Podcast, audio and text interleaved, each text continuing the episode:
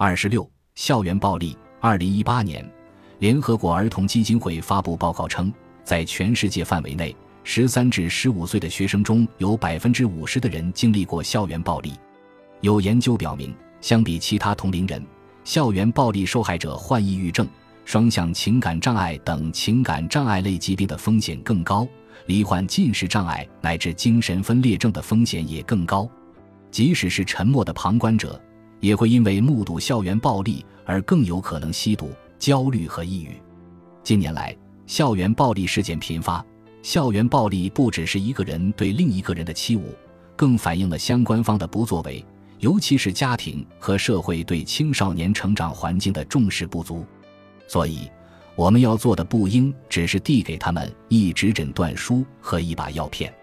当我们看见了暴力事件的发生，即使无法从根源上清除它，也至少要在力所能及的范围内不做沉默的旁观者。如果家长发现孩子情绪异常，该怎么办？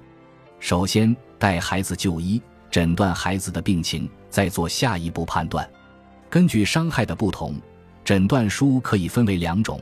生理上的和精神上的，即使只是软组织挫伤或者眩晕、呕吐，也需要一份专业医疗机构出具的诊断书。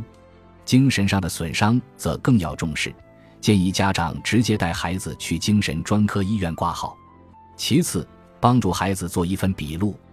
如果只是转述孩子的话，老师可能会觉得这不过是同学之间闹着玩儿；但如果家长把孩子的叙述打印出来，由孩子签名之后，形成一份正式的笔录，它的分量和作用就完全不一样了。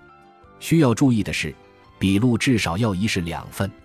父母在询问孩子和做笔录的过程中，要注意细节，比如时间、地点、被打的经过、谁先动手、施暴者、其他受害者还没还手、有没有人使用武器、有没有老师或者同学围观等。